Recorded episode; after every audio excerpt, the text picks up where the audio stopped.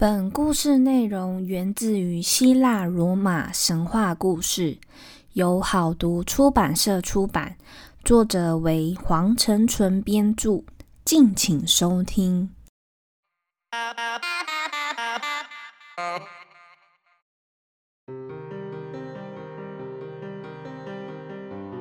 欢迎收听翻译机说神话，我是翻译机。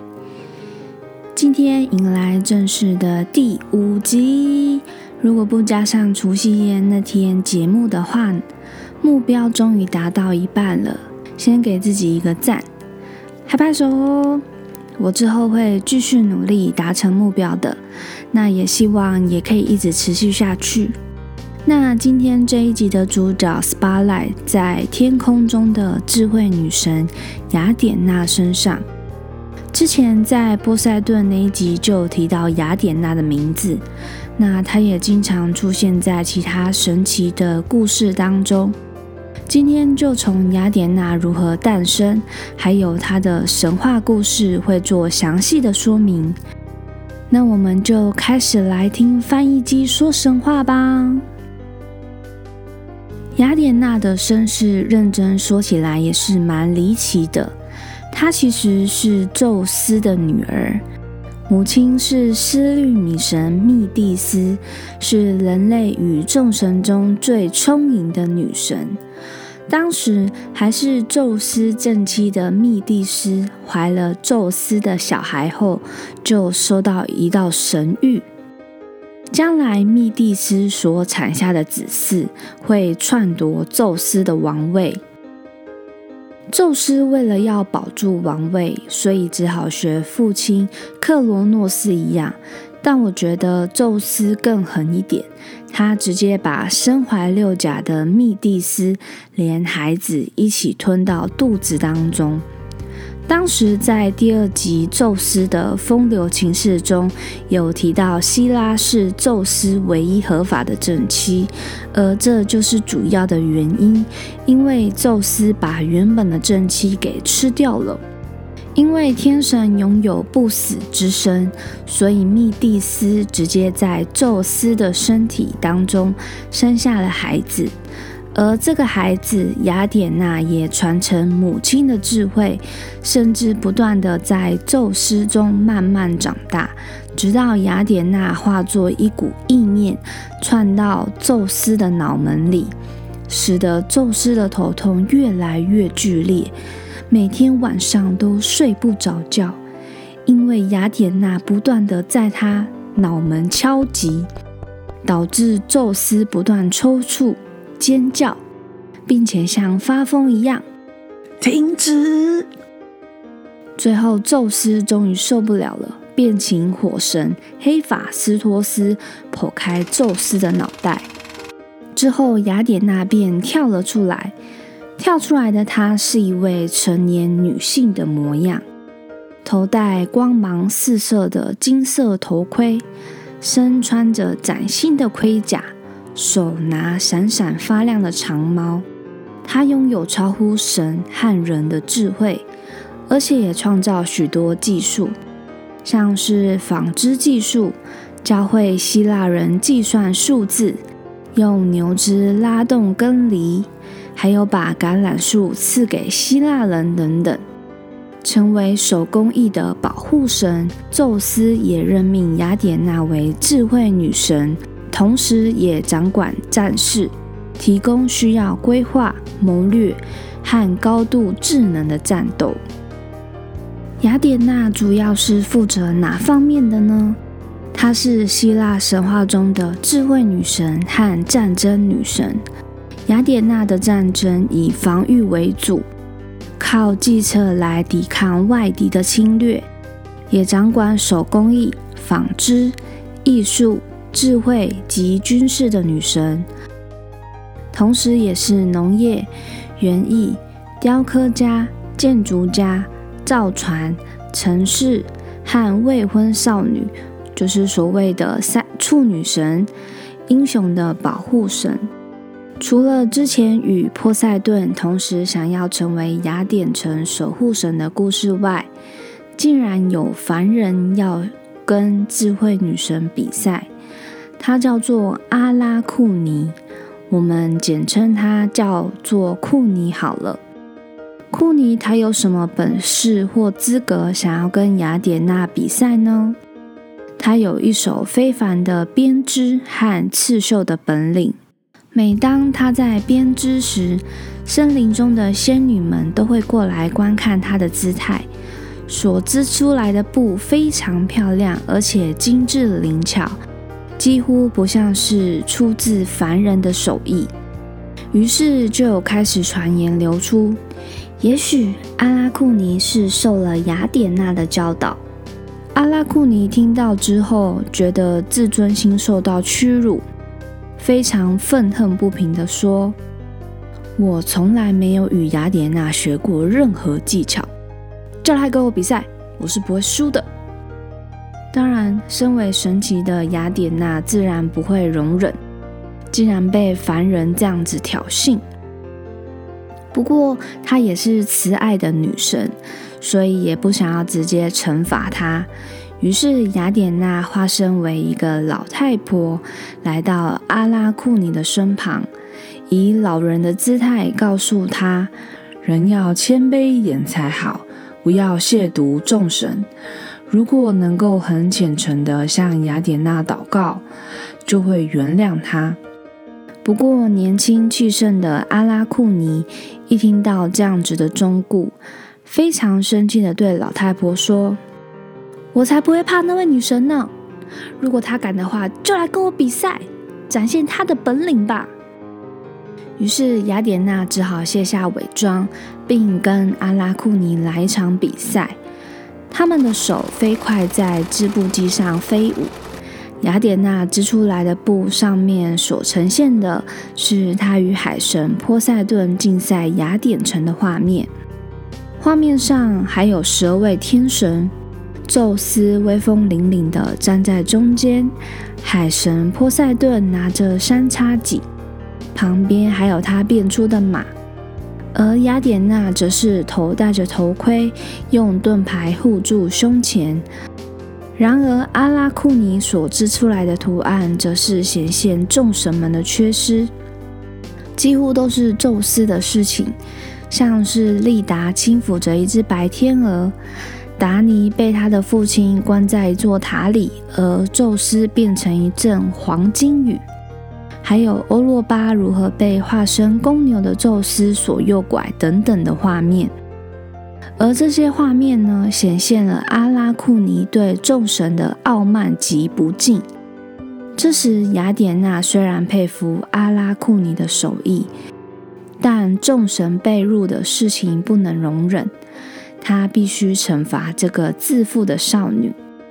雅典娜把她的作品撕破。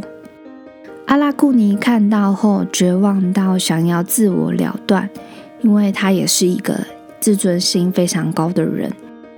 而雅典娜看到准备要倒挂绳子自我了断的阿拉库尼，雅典娜动了恻隐之心，于是她向阿拉库尼说道：“有罪的女人，为了使你永远记住这个教训。”你和你的子孙后代将永远吊着。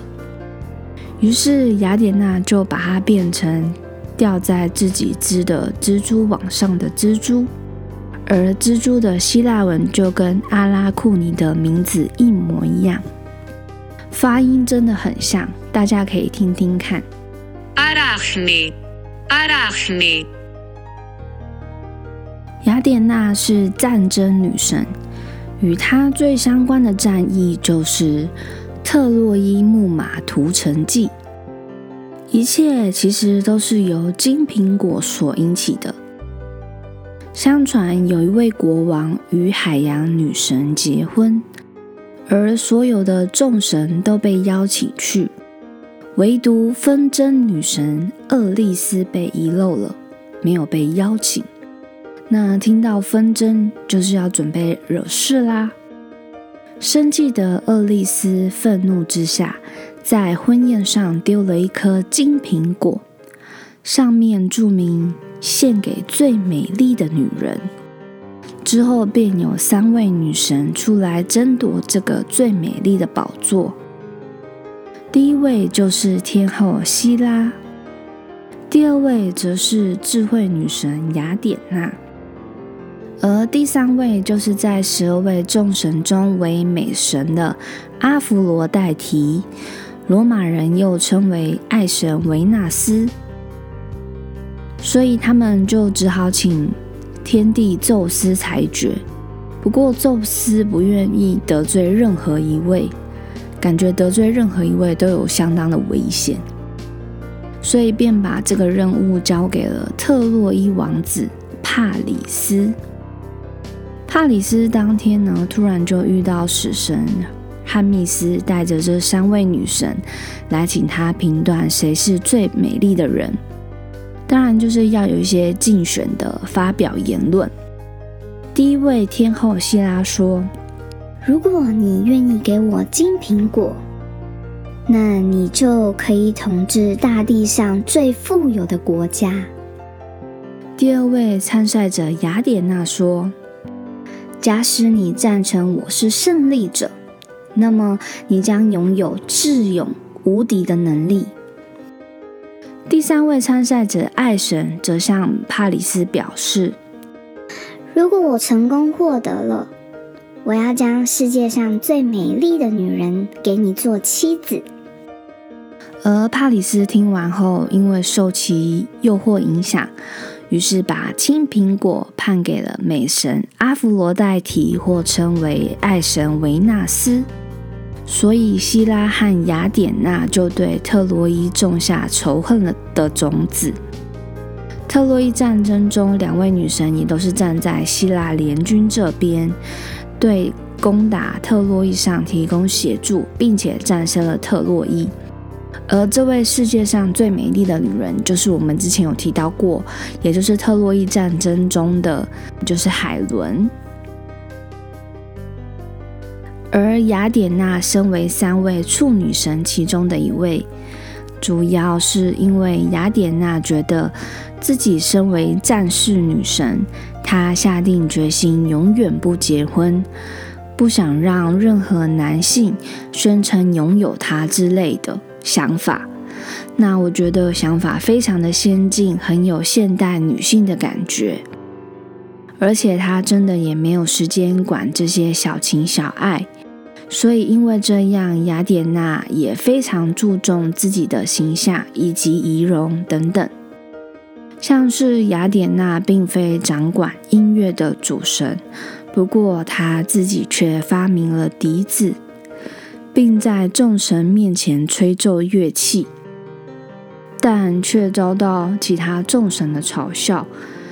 不过雅典娜不清楚他们到底在笑什么，所以就马上跑到河边，看着自己吹奏笛子的样子。才发现，原来自己在吹奏时脸颊会鼓起来，仪态不完美，所以就很生气的把笛子丢开，再也不吹了。说到这个，有一次注重隐私的雅典娜到河边洗澡，结果发现有个凡人在河岸边看着。恼羞成怒的雅典娜就把那位凡人的双眼弄瞎了。那凡人解释道：“我叫特瑞西亚斯，是刚好路过这个地方，不知道您在这里洗澡，十分抱歉。”而怒气渐消的雅典娜开始冷静下来，向他说：“我知道你说的是真的。”不过你看过我的裸体，所以必须维持瞎眼。但我会给你另外一个天赋，以及拐杖，让你之后能够理解鸟类的语言。他们会协助你，并帮助你行走，就像拥有了视力一样。那这件事代表了雅典娜同时拥有恩惠和惩罚。不过，老实说，那位凡人也真的是不小心的啦，就是看到您在洗澡。另外，还有一件事情是，身为处女神之一的雅典娜，在资料上说有养子养女，这到底是怎么一回事呢？事情是这样子的：帮助宙斯破开头的火神黑法斯托斯目睹了雅典娜的出生过程，所以当雅典娜一蹦出来时，就对雅典娜一见钟情。而且刚好双方都是擅长手工艺和工具，所以火神就对雅典娜非常有兴趣。时常就追在雅典娜后面啊，或者是想要邀约跟她一起共进晚餐。不过雅典娜当然没有兴趣。有一次，火神竟然哭着请求雅典娜是否能够跟他在一起，哭个一把鼻涕一把眼泪。重点是还把泪水和鼻水抹在了雅典娜的裙子上。雅典娜随即便把火神踢开，拿出一块抹布，把身上的脏污擦干净。随后就把抹布丢到了奥林帕斯山某处。神话故事定律出现，就是天神的任何体液会变出其他的生物。所以沾了火神泪水、鼻水混合物的抹布，竟然变成了一位男婴。那男婴出生就哇哇大哭，所以雅典娜听到之后，发现啊，原来变成了男婴，所以呃母性本能发挥，她就找到婴儿，并且抱起来，跟他说：“虽然我是处女神。”不过我会说你是我一个人的儿子，我为你取名为艾瑞克宗翁纽斯，并且我如果想要把你养大，你必须也要有一个不死之身。随后雅典娜就找来一个箱子，把男婴放进去，另外还放了一条魔法蟒蛇。那魔法蟒蛇的功用，就是为了要增加它的天神特性，让它可以变成不死之身。雅典娜召唤当时雅典国王的几位女儿们，也就是公主们，负责看守这个箱子，告诫他们千万不要打开。神话故事定律二：越不要做的事情，就是越会做。那另外再加上好奇心杀死猫。所以公主们还是擅自打开了木箱。打开了之后，他们当然吓坏了，因为一一个小 baby 跟蟒蛇放在一起。那打开之后，蟒蛇当然就逃走了。那小男生男婴当然没事，不过他也来不及变成不死天神，这个咒语就被破解了。于是雅典娜便把气出在他们的父亲身上。等到这位男婴成年后，身为雅典城守护神的雅典娜，就把当时国王踢下王座，让自己的养子继任为雅典国王。所以后续像是雅典国王就会说自己是火神黑法斯托斯跟雅典娜的后代，但其实雅典娜根本就不想。而雅典娜除了是战争女神外，也是守护英雄好汉的女神。有一次，奥德修斯在特洛伊战争后，经过十年海上漂流的流浪生活，回到祖国伊萨卡城，但城内却已被奸臣所控。幸好在雅典娜的协助之下，才得以铲除奸臣，夺回王位。那这个流浪记已经迷幻到几乎可以跟卡通《航海王》媲美了。也许未来也可以做一集特洛伊战争时，会向各位听众提到。那其实雅典娜还有参与很多很多的故事，但是碍于篇幅，再加上有一些资料并不是那么的完整，就没有一一的说明。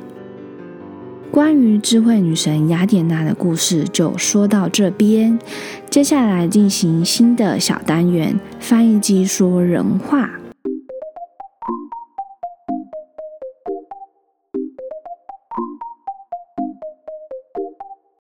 翻译机说人话。这个小单元主要是会补充前面故神话故事的一些基本资料，那还会再额外的补充资料给各位听众。所以就想说，前面是神话嘛，那我现在就是人话的部分。首先呢，故事当中有提到过，雅典娜是三大处女神之一，原因就是因为宙斯曾经想要让雅典娜去结婚，不过雅典娜向宙斯请求，她想要成为永远的处女神，想要自我地位。不要成为丈夫的附庸。那还有两位是谁呢？分别也是十二位众神的月神阿提密斯及炉灶女神赫斯提亚。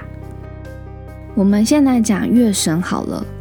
月神阿提密斯之后会跟他双胞胎日神阿波罗会放在一起聊他们的故事。那会成为处女神，原因是因为宙斯在月神三岁的时候想要送她礼物，而月神选择了永远的贞洁，并发誓要保护处女贞洁和妇女生育。第三位炉灶女神赫斯提亚，除了字面上的意思外，同时也是家宅的保护者。有点像是台湾的地基主，之前有在《Talking Story》里听到那个日本的作夫童子，其实都是家宅的保护者一样的意思。那炉灶女神因为两位男天神的热烈追求，热烈到两位天神会发生许多争端呐事情，为了维护世界的和平。所以，炉灶女神便向宙斯的头发发誓，永不结婚。这里大家知道是如何发誓的吗？是拿着宙斯的头发发誓，还是如果违背誓言，宙斯的头发会发生什么事吗？我们不清楚。反正炉灶女神便把精力呢都奉献到了人民身上。永不结婚，成为了处女神之一。那也因为这样，所以他把呃十二位众十二位主神的位置，就是让给了酒神。我们之后也会再提到。今天跟大家承诺了好多集哦，我会继续加油的。而炉灶女神在古罗马有专为炉灶女神所创立的灶神节，那还有灶神的祭坛，里面有供奉着圣火。而守护圣火的女祭司需要维持三十年的贞洁，否则就会被活埋处分。诶，对了，突然想到，在电影《波西·杰克森》当中啊，女主角 Annabeth 就是雅典娜的女儿。这个设定跟神话版本的不同，因为。呃，我们刚才说到雅典娜是处女神，并没有所谓的亲生子女。不过可以猜测，就是像是电影或是影集的主角群中，设定一定会搭配几个男生，就有一个女生，像是哆啦 A 梦的静香啊，名侦探柯南中的小哀和步美，哈利波特中的妙丽，感觉就是。有一个女主人设会让整部电影和或者是影集更有亮点。那电影中明明就是十二位主神的那么多，那为什么偏要设定为是雅典娜呢？我的想法是，感觉需要有一个聪明的人，就像哈利波特的妙丽一样。所以雅典娜是智慧女神，而刚好雅典娜跟波塞顿还有美杜莎都有一些纠葛，所以才把那个女主角 Annabeth 设为是雅典娜的女儿。那这个其实只是我单纯个人的想法。另外，雅典娜除了是战争女神、手工艺之神、处女神之外，她也是天空和飞鸟女神。所以在提到他把凡人的双眼弄瞎了后，赋予凡人理解鸟类的语言，就是这个原因。因为她是天空和飞鸟女神，像是猫头鹰、鸽子、海鸟等，都是雅典娜的圣鸟。那另外在荷马史诗当中，有把雅典娜称为提盾女神，提是手提箱的提，盾是盾牌的盾。而另外一本著作也称她为舞动蛇盾的女神，蛇是那个眼镜蛇的蛇。那主要是因为雅典娜有一面 Aegis 盾牌，埃及斯的盾牌。那听说这个盾牌有两面，一面在宙斯身上，另外一面则由雅典娜持有。那是由一头神话中雌性羊的皮所打造的。后来，雅典娜又在盾牌的角落加上恐惧、战斗、凶暴等元素，那中间则装上了梅杜莎的头，使任何人看到后会变成石头。那另外，雅典娜也被称为蛇女神，蛇是眼镜蛇的蛇，蛇呢几乎成为雅典娜的形象和象征。雅典娜所创造的蛇。通常承担守护王室和保卫城堡的重大责任，所以才有了将小男婴和魔法蟒蛇一起装在箱子里的故事。那据说在雅典的神殿当中，有一条大蛇守护着卫城，而这条蛇就是雅典娜的圣蛇。雅典娜是雅典的守护神，我们来聊聊雅典城吧。雅典城供奉着雅典娜之外，雅典人为了纪念守护神雅典娜，在雅典历法一月，大概就是现今的七八月，会举办一个大规模的庆典，称为泛雅典娜节。泛是广泛的泛，规模相当于我们的过年。那庆典会持续一到两天。此外呢，每四年还会额外举办一次泛雅典娜节的运动会，就跟奥运的时间一样。那内容大概有音乐大赛、荷马史诗朗诵比赛、拳击、摔跤、战车、赛马、铁饼等等赛事。就是其实赛事的项目其实跟奥运又有所区别。那其实这个运动会跟奥林匹克运动会不太一样，就是奥运的运动界的最高盛堂都是以运动项目为主，而这个泛雅典娜节运动会，它有音乐大赛啊、史诗朗诵，就是有一点不同这样子。那奥运的由来是起源于古希腊。是当时各城邦间的公开较量，因为举办地在奥林匹亚而得名，所以其实这两个是完全比较不一样的东西。那现今的雅典呢，是希腊的首都，是希腊最大的城市，同时也是经济、财政、工业、政治和文化的中心。它位于巴尔干半岛的南边。三面环山，另一面依靠着海，是世界上最老城市之一，历史长达三千年之久。那目前居住在这里的人们，大概有将近七百一十万的人口。那虽然现在不能出国，但未来有机会的话，我也想要去看看。毕竟雅典娜神庙的雄伟，以往只能透过图片啊看到，那真的很想要亲自去体验看看。那从台湾怎么去呢？在疫情前，台湾没有直飞雅典的飞机。通常可以选择转机一次或两次的航班，可以选择先飞到土耳其，再进雅典，或者是从杜拜转机到雅典。扣掉转机的时间，单纯只算飞行时间的话，大概需要花费十五个小时。那在雅典主要观光景点包含雅典卫城，供奉着雅典娜神像的神殿，还有雅典古市集和博物馆等等。哇，真的越说越想出国啦！可惜现在卡住疫情，暂时还出不了国。真的，未来有机会的话，大家也去，大家一定要去看看哦。那今天关于智慧女神雅典娜的分享就到这边结束了。